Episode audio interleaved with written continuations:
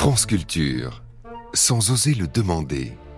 Géraldine Mosna-Savoie.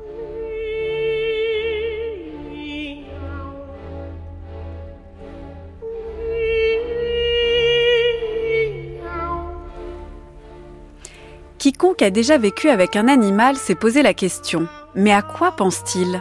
Comprend-il que je suis triste quand il pose sa tête sur mes genoux? Quelles sont ses rêveries quand il laisse voguer son regard autour de lui? Quels sont ses rêves quand il dort et qu'il semble agité? Voilà. Quiconque a déjà vécu avec un chat, un chien ou un lapin s'est posé la question. Et si mon animal n'avait pas seulement une conscience, mais un inconscient?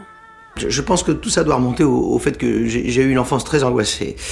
Vous savez, ma mère, ma mère n'avait jamais de temps à me consacrer. Vous savez, quand vous êtes l'enfant du milieu, dans, dans, dans, une famille de 5 millions, ben, on s'intéresse euh, pratiquement pas à vous. Hein, tout le monde s'en fout. Hein. Puis j'ai toujours eu ce sentiment d'abandon qui, qui n'a cessé d'empoisonner ma vie. Mon père était, au fond, c'était un faux bourdon, comme je vous l'ai dit. En fait, il s'est envolé quand j'étais encore qu'une larve. Et euh, enfin, en plus, a mon travail. Ne me lancez pas là-dessus parce que ça, ça me contrarie vraiment beaucoup. Moi, j'étais pas fait pour être ouvrier. Ça, je vous le dis tout de suite. Hein. Je, je, je, me sens physiquement inadéquat. Je, enfin, pas, pas, une fois dans ma vie, j'ai été capable de, de, soulever plus de dix fois mon propre poids et, et, et, tout bien considérer. Passer son temps à manipuler des saletés, c'est franchement, c'est ah, c'est pas ce que j'appelle avoir des perspectives d'avenir c'est tout ce, cet enthousiasme général pour le méga-organisme que, que, enfin, que, que, je n'arrive pas à comprendre. J'essaie, mais j'y arrive pas. Je, veux dire, ça, ça, veut dire quoi? Que, que, je ne suis censé penser qu'au bien-être de la colonie hein? Et, et, qui pense à mon bien-être à moi? Qui, qui pense à moi? Ah, Alors je suis bien obligé de me persuader qu'il y a un monde quelque part qui est mieux qu'ici. Sinon, j'ai plus qu'à me coucher en position larvaire et à me mettre à pleurer. Ah, le système tout entier me donne l'impression d'être... Euh, d'être insignifiant. C'est très bien. Vous venez de faire un grand pas en avant. Ah oui Oui, Zed. Vous êtes insignifiant. Ah bon Bonjour Florence Burga. Bonjour Géraldine Mostin-Savoie. Vous êtes philosophe, chercheur à l'ENS, vous travaillez sur la condition animale, notamment sous l'angle phénoménologique, et vient de paraître de vous L'inconscient des animaux aux éditions du Seuil quand on imagine ce qui se passe dans la tête d'un animal, on ne peut pas s'empêcher de le voir tel qu'on l'a entendu dans cet extrait du dessin animé Fourmise, à savoir ben, un animal qui va s'allonger chez le psy et qui va faire comme nous. Est-ce que c'est une bonne manière d'appréhender l'inconscient chez les animaux? Alors je pense que c'est une, une, bonne manière d'entrer dans, dans, la question, euh, même si voilà, c'est c'est pas un petit peu caricatural. Bien sûr, bien sûr, c'est un peu caricatural et, et, ici en passant par euh, par le biais d'une fourmi, ce sont ce ne sont pas les animaux dont nous allons parler ce matin.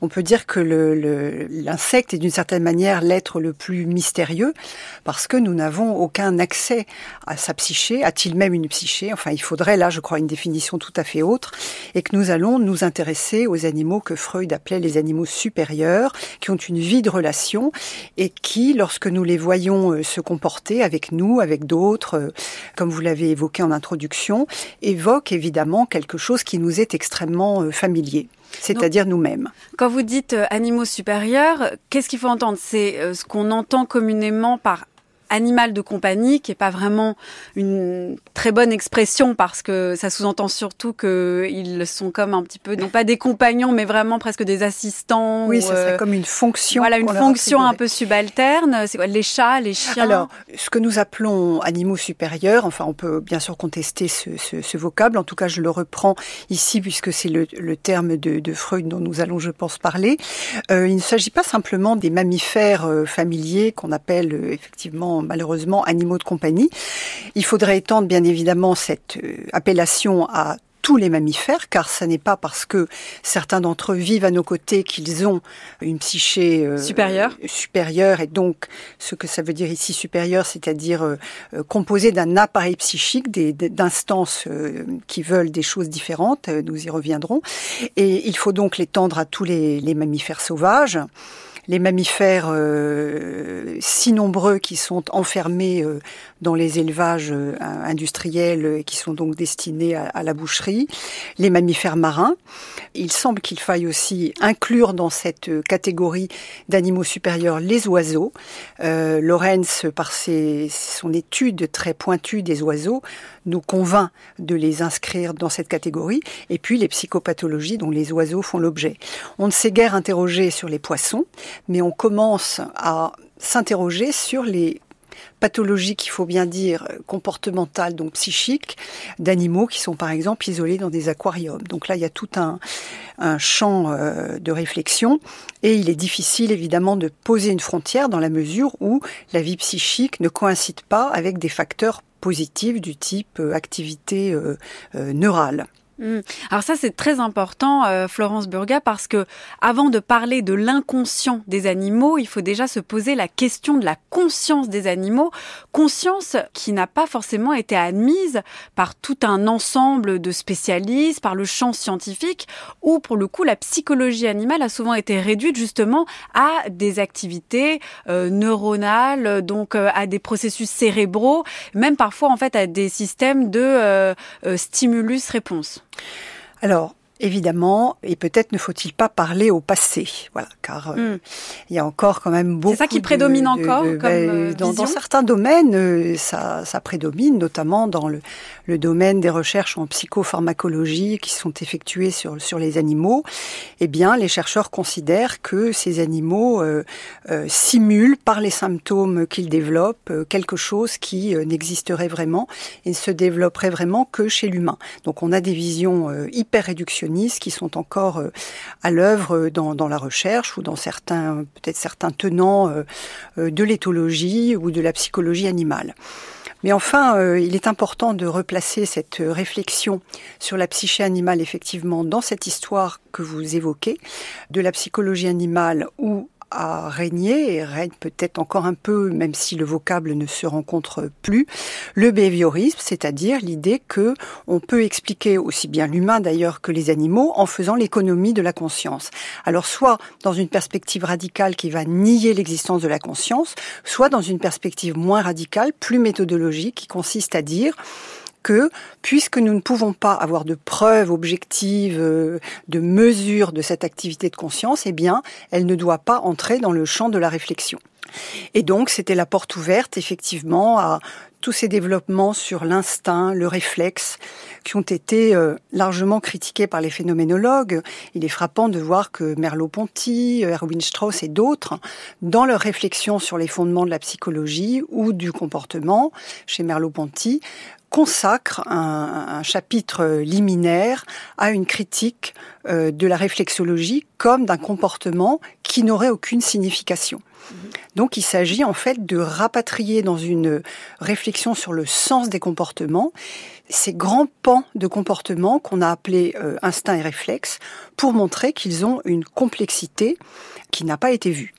Mais ça, c'est une question euh, passionnante. Il y a la question qui se pose à partir de la condition animale, mais en fait qui s'étend de manière générale à tout être humain et non humain. C'est qu'est-ce que c'est que la conscience? On reviendra à la question de l'inconscient, mais qu'est-ce que c'est que la conscience et comment distinguer des états de conscience de comportements, puisque d'une certaine manière, les comportements sont les expressions les plus manifestes de ces états de conscience.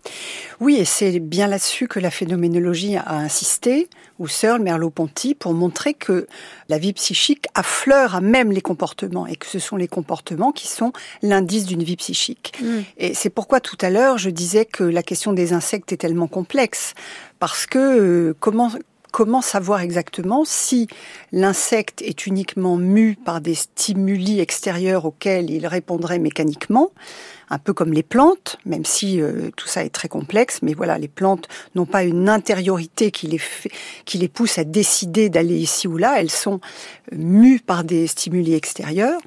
Bon, chez l'insecte, les choses semblent tout de même assez différentes puisqu'il y a des comportements individuels. En tout cas, les entomologistes commencent à s'y intéresser.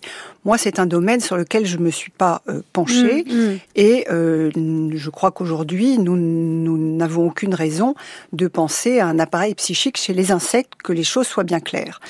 Mais euh, voilà, là, on bute sur qu'est-ce que nous dit ce comportement. En tout cas, dès lors qu'il y a une vie de relation, une vie affective, et c'est, je crois, là-dessus qu'il faut beaucoup insister, cette dimension en fait d'aimer et d'être aimé, dans laquelle Ferenczi voyait la possibilité pour un être d'être unifié, c'est cela qui nous met sur la, la voie d'une conscience au sens où nous la pratiquons nous-mêmes. Donc non pas une conscience qui nous relierait aux, éléments euh, cosmiques euh, euh, qui sont peut-être beaucoup plus présents chez les insectes, mais cette conscience de l'expérience vécue en première personne. C'est mhm. cette conscience-là que nous voyons de manière assez évidente chez les animaux qui ont une vie de, relation. Donc les, les, deux choses vraiment à dépasser quand on veut aborder la question de la conscience et de l'inconscient chez les animaux, c'est donc euh, le behaviorisme, donc euh, l'idée que les animaux n'auraient que des comportements, mais aussi, et vous l'évoquez dans votre livre, cette idée que l'animal serait toujours renvoyé à l'animalité, c'est-à-dire à une part de, quand on dit la part animale en moi, homme, femme, c'est toujours renvoyé à une part bestiale, sexuelle, faite d'instinct, de pulsion, et ça, c'est l'autre chose qu'il faut dépasser. Oui, je pense qu'il faut absolument euh, dépasser ces deux notions de part animale de l'homme et d'animalité qui sont pour plusieurs raisons. D'une part, elles sont toujours négatives. C'est pour signaler en l'homme euh, ses penchants les plus vils, et notamment, c'est il est très curieux de voir qu'il s'agit de la sexualité, puisque comme Freud le souligne, l'être humain est le seul à être soumis aux pulsions sexuelles de manière continue, tandis que les, les animaux, en fait, ont une vie sexuelle qu'à certaines époques.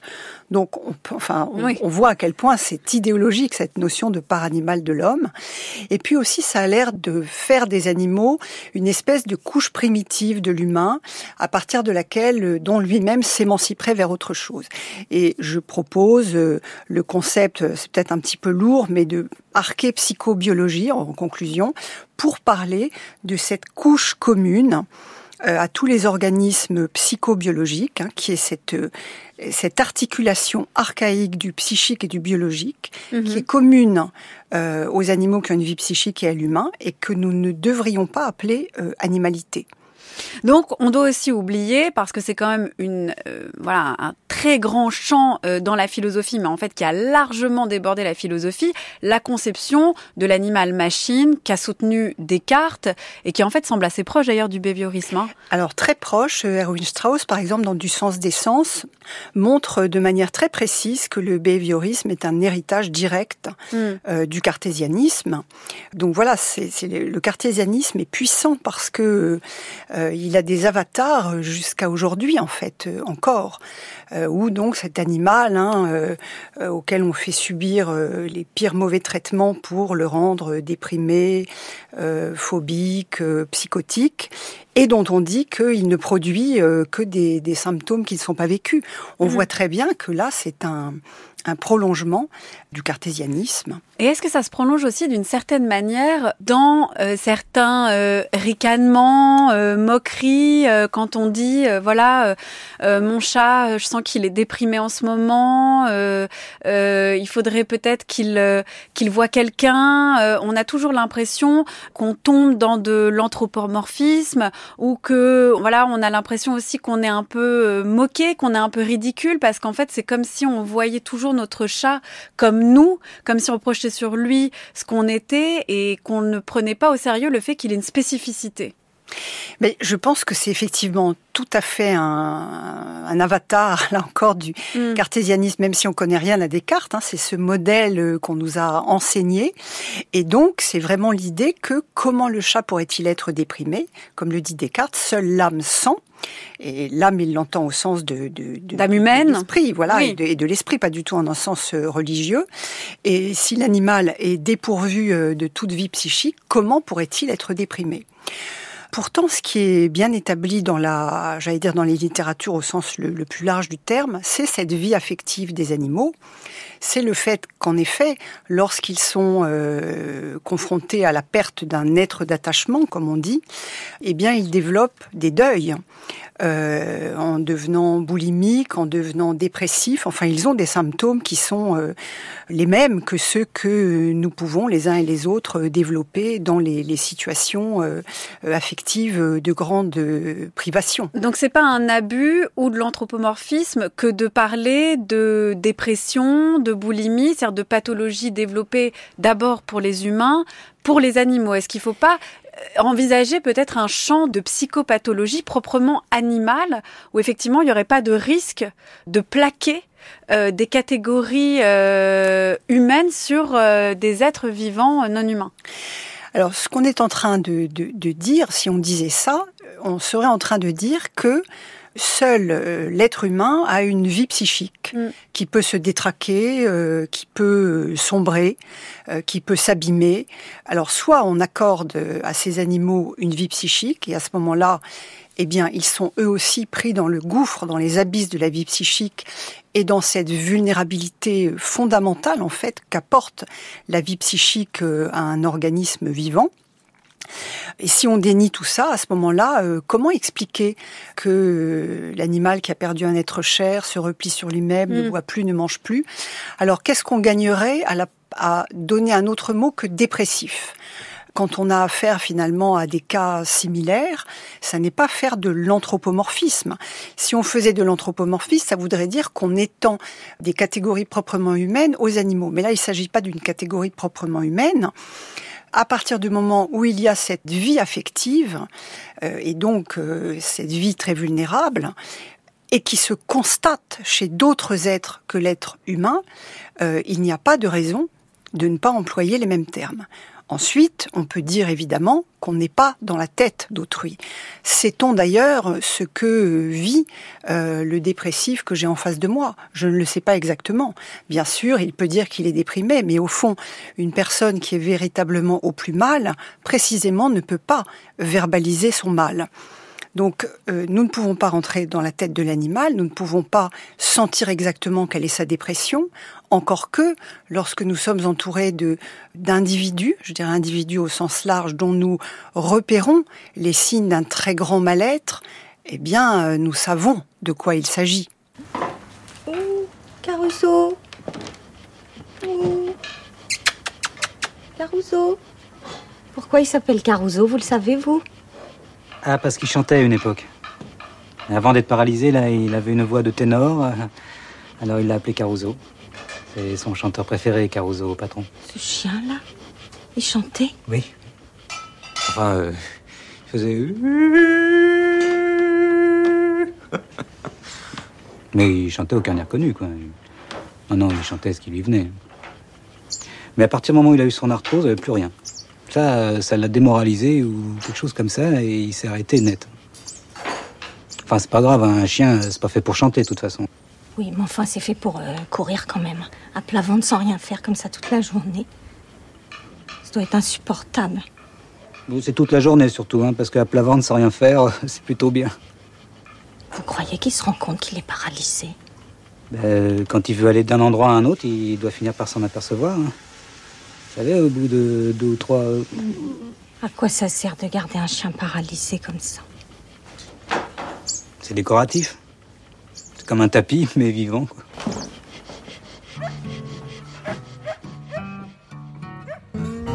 Lignoun, le premier chouchou de mon père, offert par Dorothy, s'était perdu un jour à la gare de Salzbourg. On l'avait retrouvée morte sur les rails.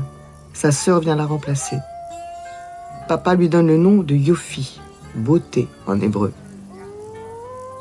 Il aime cette race de chien parce qu'il ressemble à des lions miniatures. Pendant des années, Yofi prend part aux analyses avec lui. Elle accueille le patient, se couche et souvent prévient de la fin de la séance en se levant d'un bond et en se dirigeant vers la porte. Papa dit souvent à son entourage que les chiens ont l'air d'être tristes, mais que c'est une apparence trompeuse. Il y a une joie profonde en eux.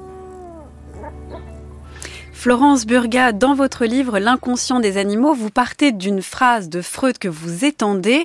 On va en reparler, vous allez pouvoir la citer. Mais juste avant, j'aimerais qu'on réagisse sur ce texte qu'on a entendu, interprété par Isabelle Huppert, qui prend donc la voix d'Anna Freud, qui parle des chochos adorés de son père Freud. C'est dans le documentaire de David Toboul, Sigmund Freud, un juif sans Dieu. Alors c'est vrai que bon, moi j'avais jamais croisé la trace des chiens de Freud euh, dans ses textes, pas que j'ai lu toute son œuvre, mais c'est quand même assez frappant, c'est-à-dire la, présence des chiens dans les, pendant les, séances de psychanalyse, le fait que le chien sente que c'est déjà la fin de la séance, le fait qu'il ait un air triste, mais que Freud interprète tout autrement, on sentait bien que déjà il y avait une attention aux états psychiques des animaux. Oui, dans son œuvre, effectivement, dans son œuvre théorique, il y a des quelques remarques, par exemple, sur le fait que euh, les animaux ne sont pas sur Terre pour servir l'homme. Hein. voilà, il y a un passage dans, dans Malaise, dans la culture. Euh. mais il est étonnant de voir euh, surgir à la fin, enfin dans son dernier texte, considéré comme son testament, l'abrégé de psychanalyse qu'il écrit donc en 1938 où il affirme, et on citera la, la phrase, la présence d'un appareil psychique chez les animaux supérieurs. Il faut regarder un peu dans sa correspondance. Je suis en train de, de la lire de bout en bout, mais c'est un travail de très longue haleine. En particulier donc dans sa correspondance avec Marie Bonaparte, puisqu'il traduit en allemand le petit texte qu'elle a écrit sur son chien, Topsy. Donc ils ont une correspondance euh, très importante, euh, Marie Bonaparte et lui, et ils parlent volontiers euh, tous les deux de, de leur chien. Euh, mais dans d'autres correspondances aussi, euh, Freud dit, euh, par exemple, lorsqu'ils partent en vacances l'été, tout le monde se sent bien dans la dans la famille, y compris Jophie. donc ce sont des personnages très très présents dans sa vie et dans les films qu'Anna Freud a réalisés, dont on voit quelques extraits dans ce magnifique documentaire eh bien, on, voit Freud avec ses chiens et on voit, enfin, avec ses chiens successifs, et on voit effectivement euh, euh, combien ils, font partie intégrante de, de, la famille. Alors, cette phrase sur laquelle vous vous appuyez, Florence Burgas, c'est celle-ci. On admettra ce schéma général d'un appareil psychique pour les animaux supérieurs animiquement semblable à l'homme. Il faut supposer un surmoi dans tous les cas où il y a eu, comme chez l'homme, une période plus ou moins longue de dépendance dans l'enfance. On ne peut éviter de supposer une séparation du moi et du ça, la psychologie animale ne s'est pas encore attaquée à l'intéressante tâche qui s'offre ici. Alors là, il y a tout un ensemble de termes à, analyser. Euh, Florence Burga, déjà quand même cette idée qu'il soit question d'un appareil psychique pour les animaux supérieurs. Alors animiquement semblable à l'homme, ça veut dire quoi? Alors euh, j'ai après beaucoup d'hésitation choisi de prendre la traduction ancienne d'Anne Berman euh, qui garde le mot psychique. Freud utilise volontiers le, terme zéleux d'âme, là aussi à ne pas prendre évidemment en un sens chrétien, mais plutôt le sens dans, la philosophie philosophie de la nature allemande, le romantisme. Donc, j'ai d'accord avec mon collègue germaniste Christian Sommer parce que je l'ai consulté. On a regardé mm. le texte allemand d'abord pour voir s'il n'y avait pas un excès euh, dans la traduction, par exemple dans le fait que Freud affirme. Donc euh, voilà, la traduction est parfaitement euh, fidèle et animiquement, c'est tout simplement psychiquement. D'accord. Alors il y a euh, l'idée, là il faut revenir sur appareil psychique. On suppose que l'appareil psychique, pour Freud, puisque le décline après, suppose un surmoi, un moi et un ça. Alors est-ce que vous pouvez nous expliciter cet appareil psychique et comment il se retrouverait aussi chez les animaux? Alors l'enquête qu'il faut faire, c'est se demander comment Freud en est arrivé à mm. écrire ça. Et ça, euh, je n'ai pas trouvé dans son œuvre de texte où il est consacré des pages explicites pour dire voilà comment j'en arrive à dire ça. Voilà pourquoi je pense qu'on peut continuer euh, l'enquête dans la correspondance, mais ce qu'on peut faire et ce que j'ai essayé de faire, c'est de, de, de, regarder euh, la signification de ces énormes, immenses concepts de la deuxième topique, donc puisqu'il y a la première topique, hein, le la conscience, euh, le préconscient et l'inconscient. Et dans la deuxième topique, donc Freud choisit d'appeler la conscience le ça. Et il parle d'un surmoi et d'un moi. Donc il modifie un petit peu ces, concepts. Mais euh, pour euh, dire les choses un peu rapidement, donc le ça, c'est ce, lieu des pulsions, ce lieu de l'inconscient. Le surmoi, c'est l'instance inhibitrice. Donc Freud... morale qui nous dit... Morale, ou en tout cas, alors morale chez l'humain, inhibitrice, qu'on peut peut-être appeler morale aussi chez, chez, chez, les animaux au sens où ils savent que certaines choses sont interdites. Donc Freud rattache ça aux animaux qui ont vécu dans leur enfance une période de dépendance soit avec leurs parents, soit avec des substituts. Substituts, ça peut être les, des humains qui élèvent euh, des, animaux qui n'ont pas de parents, ou par exemple, on, pense évidemment à Lorenz avec son noix.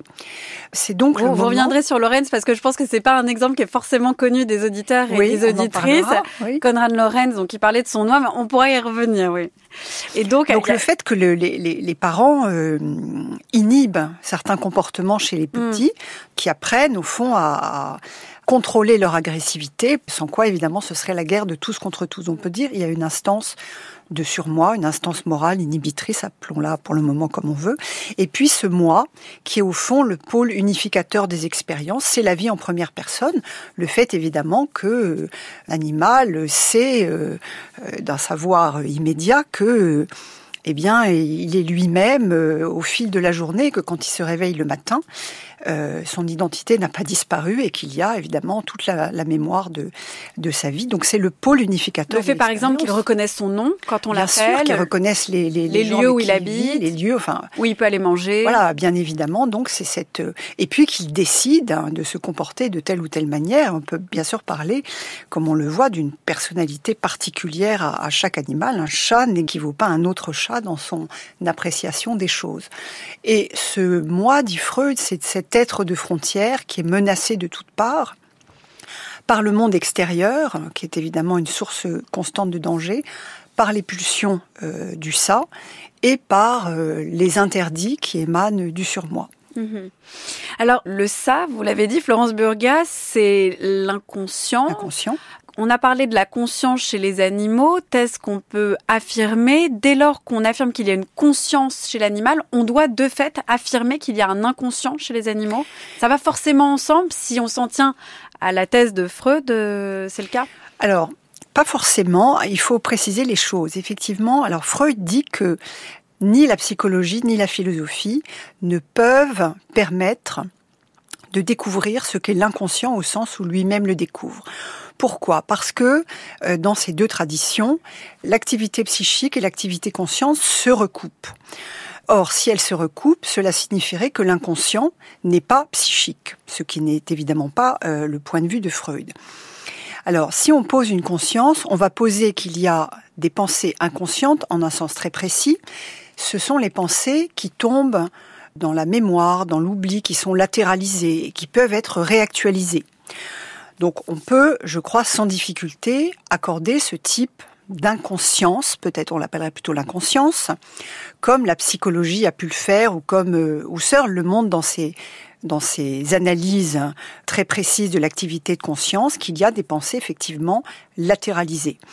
Mais ce que Freud appelle l'inconscient, puis plus tard le ça, ce sont des pensées qui sont refoulées et qui peuvent ne jamais parvenir à la conscience ou qui peuvent revenir, refaire surface sous forme de symptômes, de psychopathologie, par exemple à la faveur d'une situation qui va rappeler un événement traumatisant qui aura été enfoui. C'est ce qu'on appelle le retour du refoulé. C'est ce qu'on appelle le retour du refoulé. Et alors, comment on peut repérer ça chez les animaux. Parce que l'inconscient étant inaccessible, les animaux n'ayant pas la parole, quoi qu'on dise et quoi que fassent les dessins animés euh, et, la fiction pour nous, comment on peut repérer ça chez les animaux, Florence Burger Alors, finalement, Freud, euh, je pense, a posé cette affirmation bien avant que certaines disciplines puissent venir au secours de cette phrase, car euh, ce sont les psychopathologies qui sont le royaume de l'inconscient. Comment est-ce que Freud découvre l'inconscient?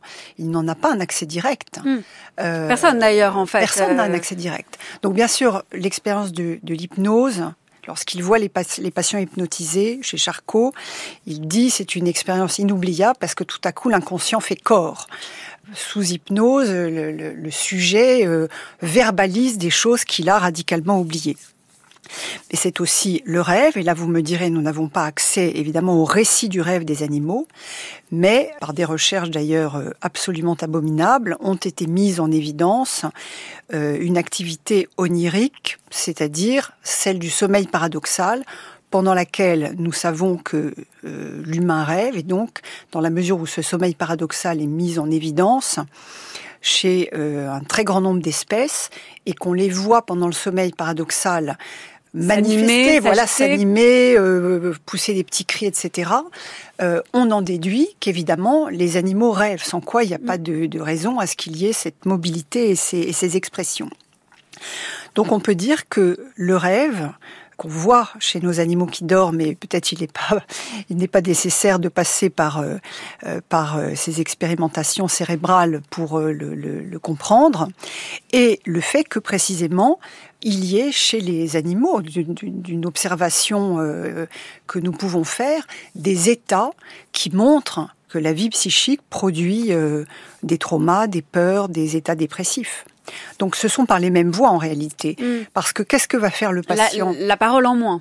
Oui, qu'est-ce que va faire le patient évidemment euh, en analyse par l'association libre? Il va à son insu faire euh, venir à la surface des choses que le psychanalyste euh, va entendre d'une autre façon que lui. Donc on peut relativiser un petit peu le fait que les animaux, et ça fait écho euh, au début de, de notre émission, que les animaux seraient des patients absolument singuliers.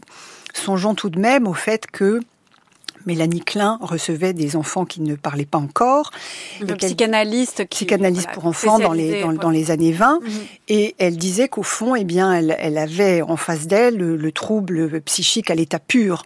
Euh, tandis que l'adulte va minimiser, enrober, euh, refouler, cacher, enfin avoir des conduites d'évitement finalement, avoir des conduites d'évitement vis-à-vis de son propre malaise, et donc évidemment elle, elle met au point des formes d'expression de ce malaise propres aux enfants.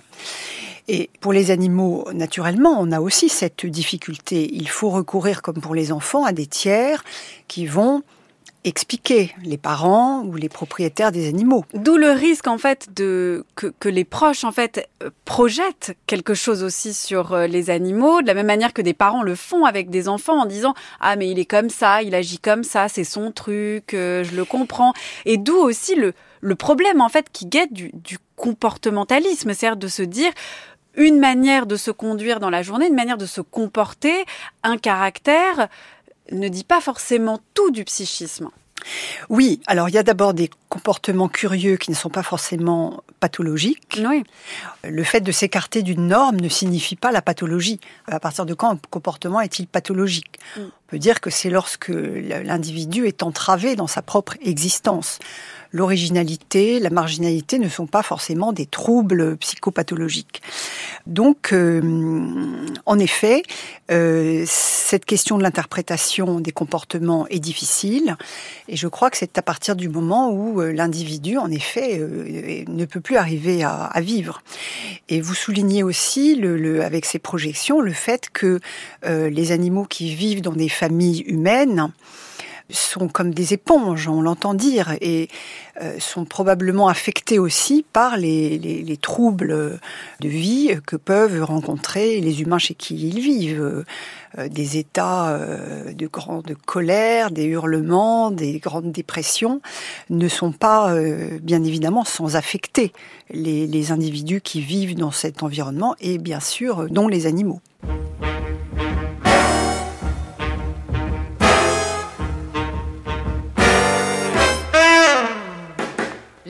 Lapins et les oiseaux.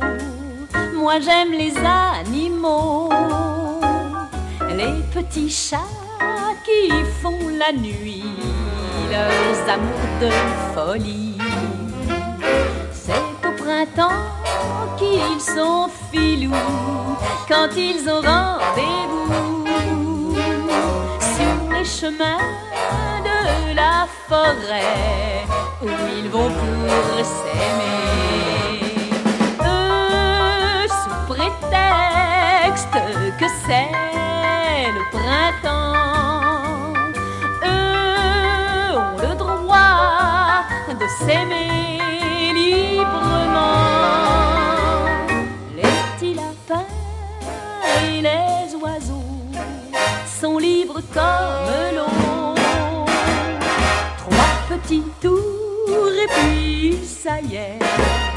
On change de forêt. Mes petits copains sont des nigauds qui ne disent pas un mot. Je suis bien sûr qu'ils m'aiment bien, mais ça ne va pas loin. Le plus malin, c'est Jean-François tous les deux on s'en va sur les chemins bras dessus, bras dessous, oui, mais lui, sous prétexte que c'est le printemps, lui va cueillir des fleurs bleues dans les champs. J'aime bien les fleurs, c'est entendu, mais quand le soir venu, on s'en revient main dans la main. Moi je pense au petit lapin. Moi je pense au petit lapin. Moi je pense au petit lapin.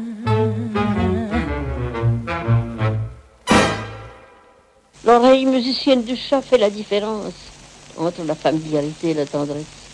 Ce n'est que par jeu et fantaisie que ma chatte dernière se plaisait à ce que je lui dise rudement Chatte, ici tout de suite, chatte, allez vous coucher qui accompagnait les rites du soir. Gaiement, elle prenait le galop, courait à sa corbeille et obéissait pour imiter le chien. Mais au vrai, le chat préfère dans la voix humaine les intonations les plus voisines du chant. L'année où, dédaigneusement et d'une brève audience accordée au chat du charbonnier du coin, au bistrot blanc et noir, au petit épicier jaune, elle lut cette jolie fille bâtarde, rayée, riante, un peu sotte, et que nous appelions gentille. La chatte ne tarda pas à le chasser, à la chasser de sa présence et même de son affection, par jalousie, à ce point que le nom de gentille, prononcé par l'un arrachait à la chatte une petite plainte faible. Aussi donnâmes-nous gentille en cadeau à monsieur le curé des Ménules, et le cœur douloureux de la chatte s'apaisa.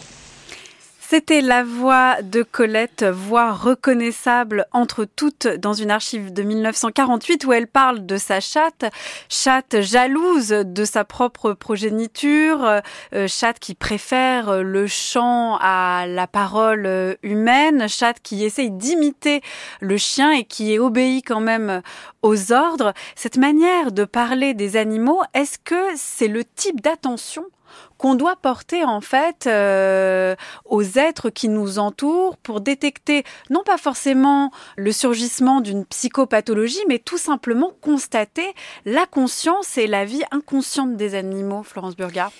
Oui, bien sûr, euh, quelqu'un comme euh, Colette qui a une, une attention particulière aux animaux, comme on le voit dans ces textes absolument sublimes, nous permet de de prendre la mesure de la complexité et de la finesse de cette vie que nous avons finalement du, mal à admettre, probablement parce que nous sommes euh, des êtres parlants et que euh, ce logocentrisme nous aveugle un peu. Nous avons le sentiment que les êtres qui ne manient pas le, langage euh, sont simples, que la complexité psychique nous vient de cet usage du verbe euh, et nous, découvrons, lorsque nous sommes attentifs à ces, autres formes de vie, qu'en fait elles sont très subtiles et que les animaux euh, continuent à être attachés pour comprendre et probablement communiquer entre eux, à des signes auxquels nous ne faisons plus attention puisque nous nous parlons.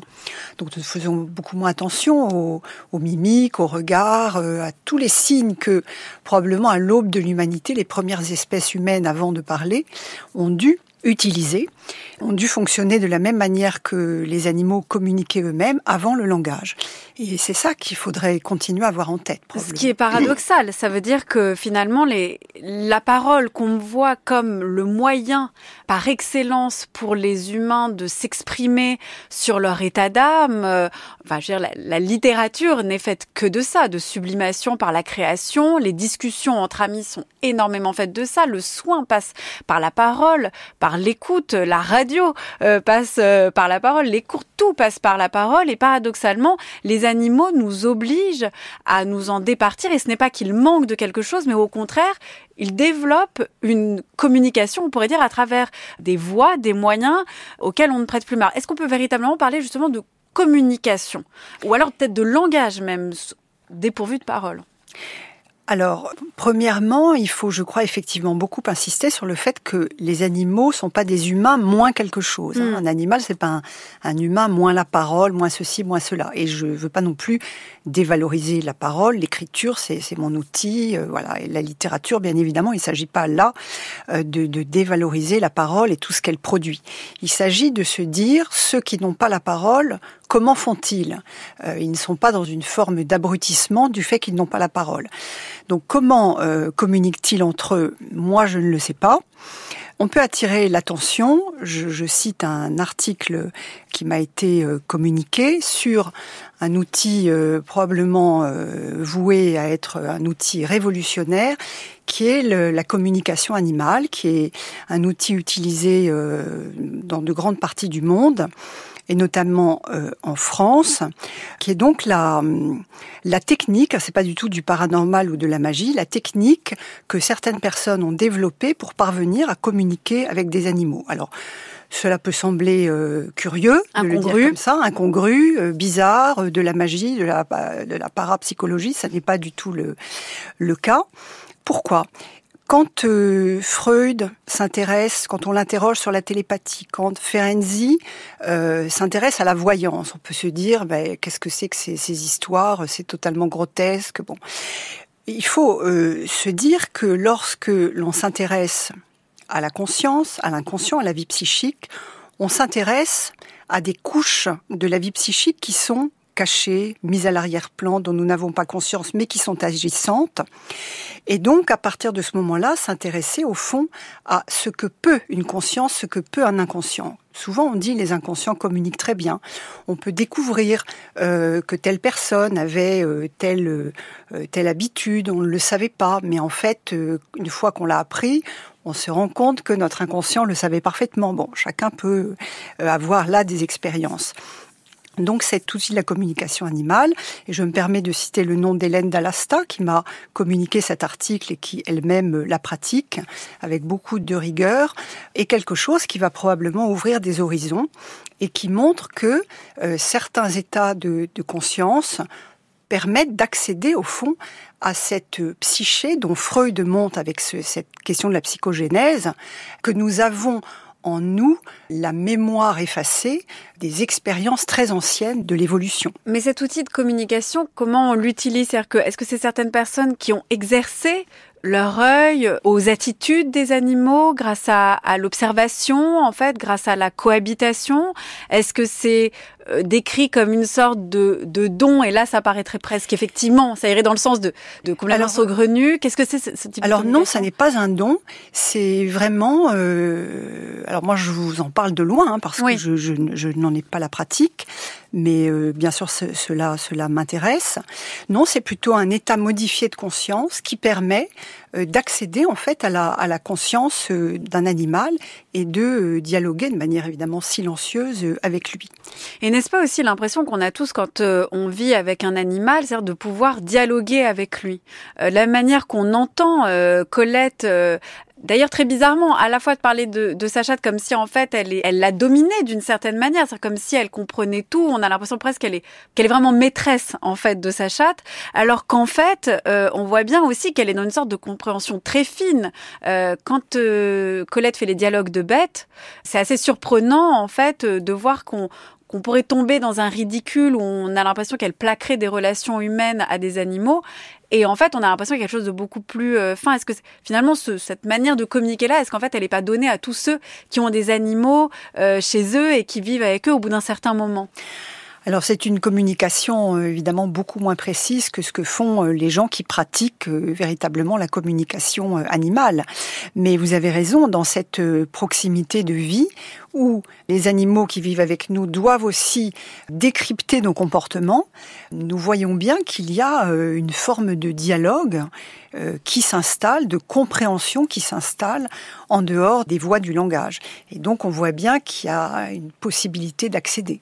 Alors, vous avez cité tout à l'heure euh, Florence Burger et j'aimerais bien qu'on en parle de. Vous avez cité le nom de Konrad Lorenz, donc c'est un éthologue autrichien. Et qui parle de son oie. Vous le citez dans votre livre, je, je permets de la lire. La face humaine n'est pas seule à porter, notamment autour des yeux, les stigmates du destin lorsque les états dépressifs ici décrits durent par trop longtemps. Il en est de même pour la face de l'oie cendrée. Dans les deux cas, les contours inférieurs des yeux subissent, en raison de l'abaissement du tonus du grand sympathique, cette modification caractéristique qui exprime une profonde affliction. Là, il parle clairement des cernes. C'est-à-dire que quand on est mauvaise mine, en fait, ça se retrouve chez les oies. Oui, je, je, trouve ce passage absolument euh, bouleversant mm. et je trouve très important qu'il souligne, puisque nous parlons de cette question depuis le début, c'est-à-dire quel quel motif avons-nous de, signe, quel voilà, de, de, dire qu'un animal est dépressif en dehors de quand même d'une évidence qui s'impose euh, en, en, le voyant se, se laisser sombrer.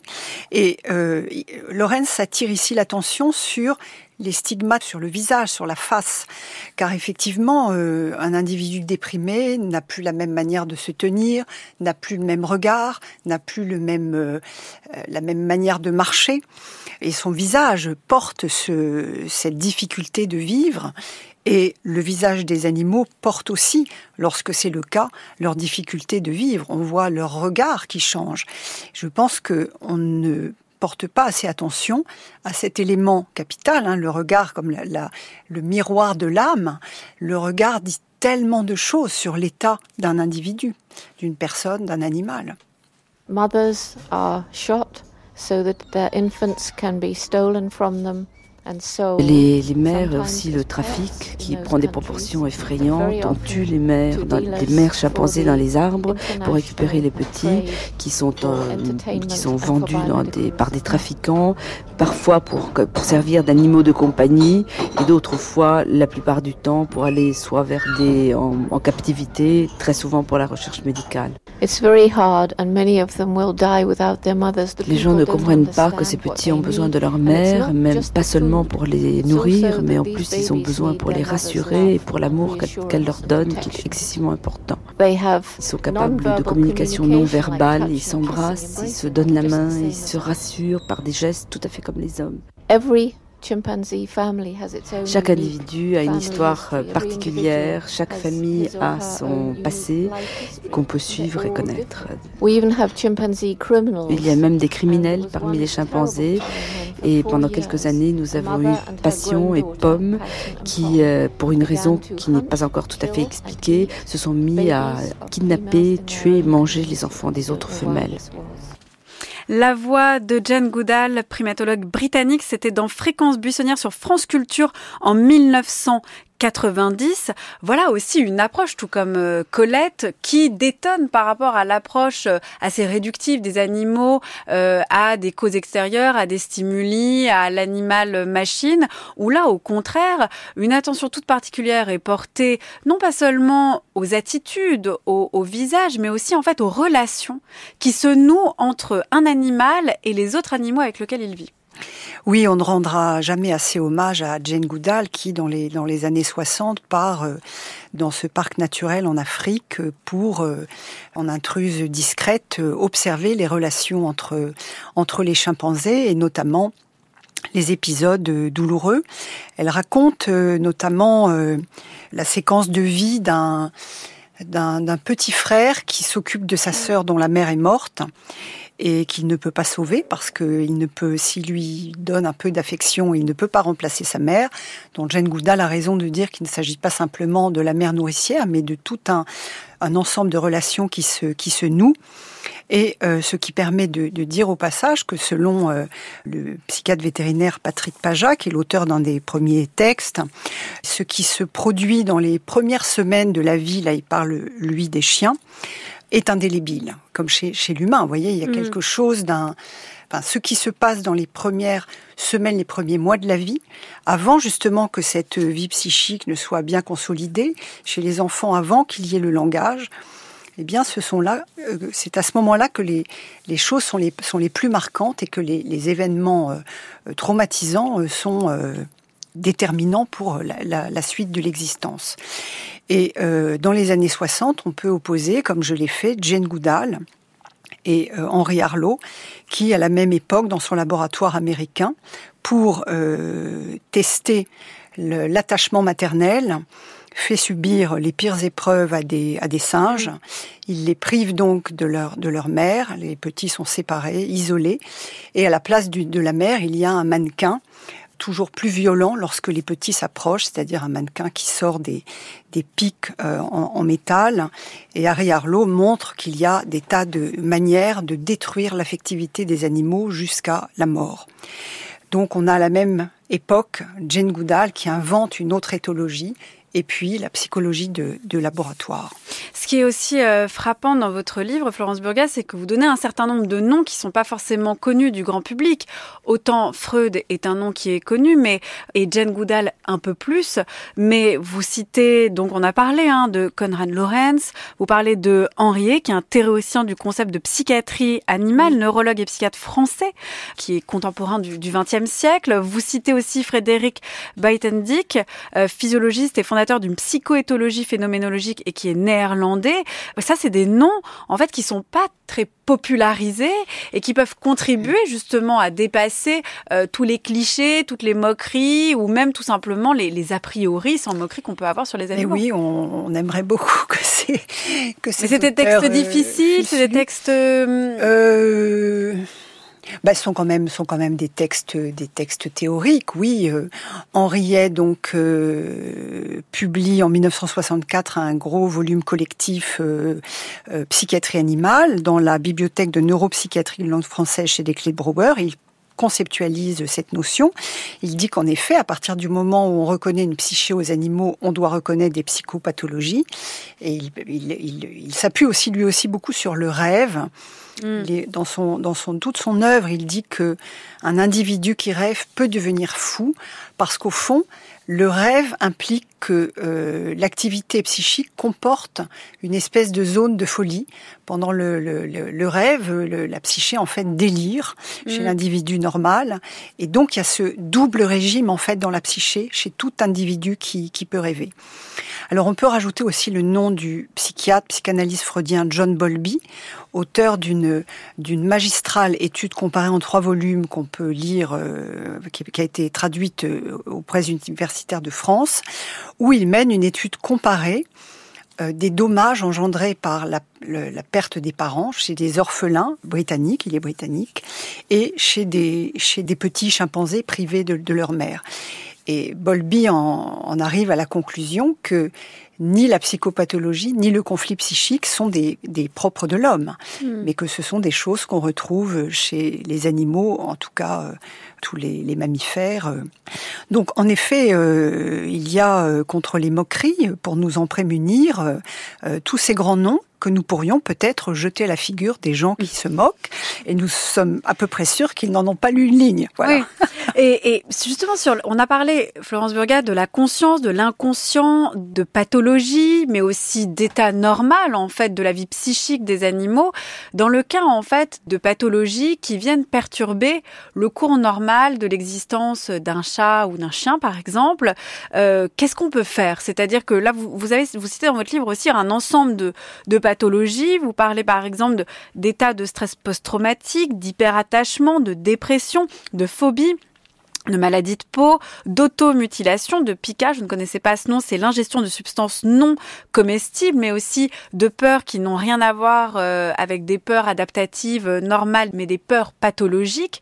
Une fois qu'on repère ça, qu'est-ce qu'on fait? Est-ce qu voilà, on, on, on, a entendu le premier extrait qui est ouvré, c'est qu'il y a donc il y a pas la parole, mais comment on fait pour remédier à ça? Quel type de thérapeutique on peut envisager? Alors bien sûr, toute cette euh, liste de, de mots, euh, ce n'est pas moi qui ai pris euh, mm. la liberté euh, naturellement de de la, formuler. C'est une discipline récente, euh, non unifiée, euh, euh, très peu fondée sur le plan théorique, j'ose le, dire, qui s'appelle la psychiatrie animale ou la zoopsychiatrie. Donc on évoquait Henriet qui en théorise le, concept.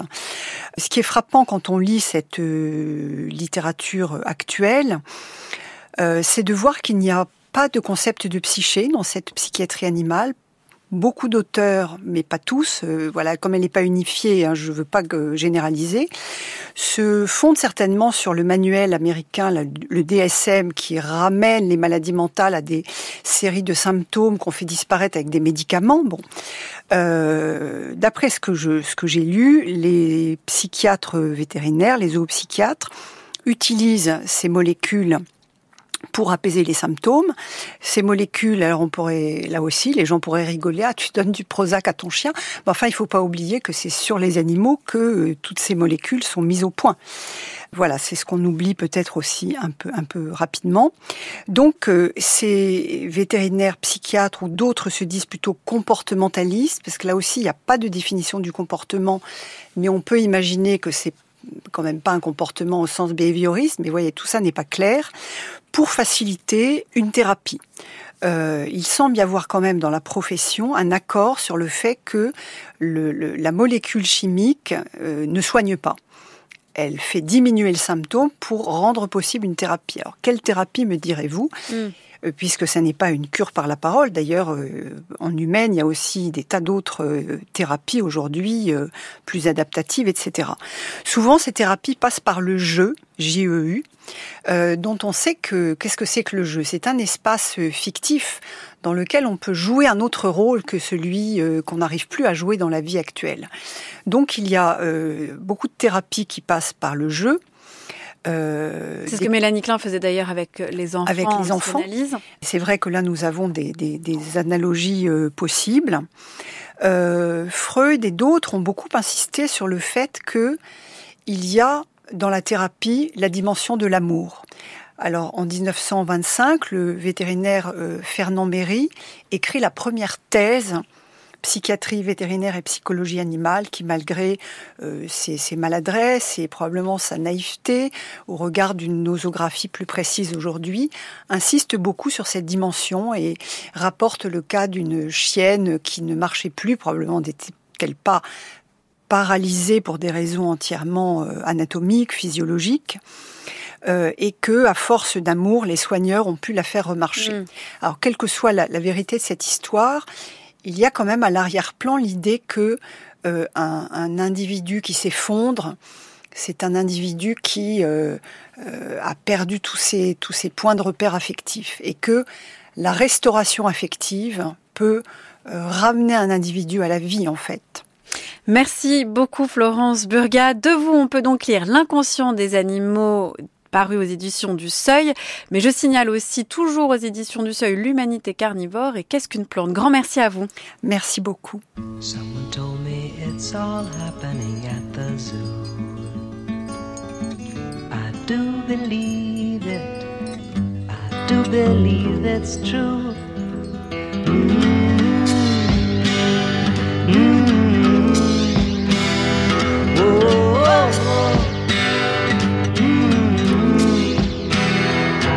It's a light and tumble journey from the east side to the park. Just a fine and fancy ramble to the zoo. But you can take a crosstown bus if it's raining or it's cold. And the animals will love it if you do.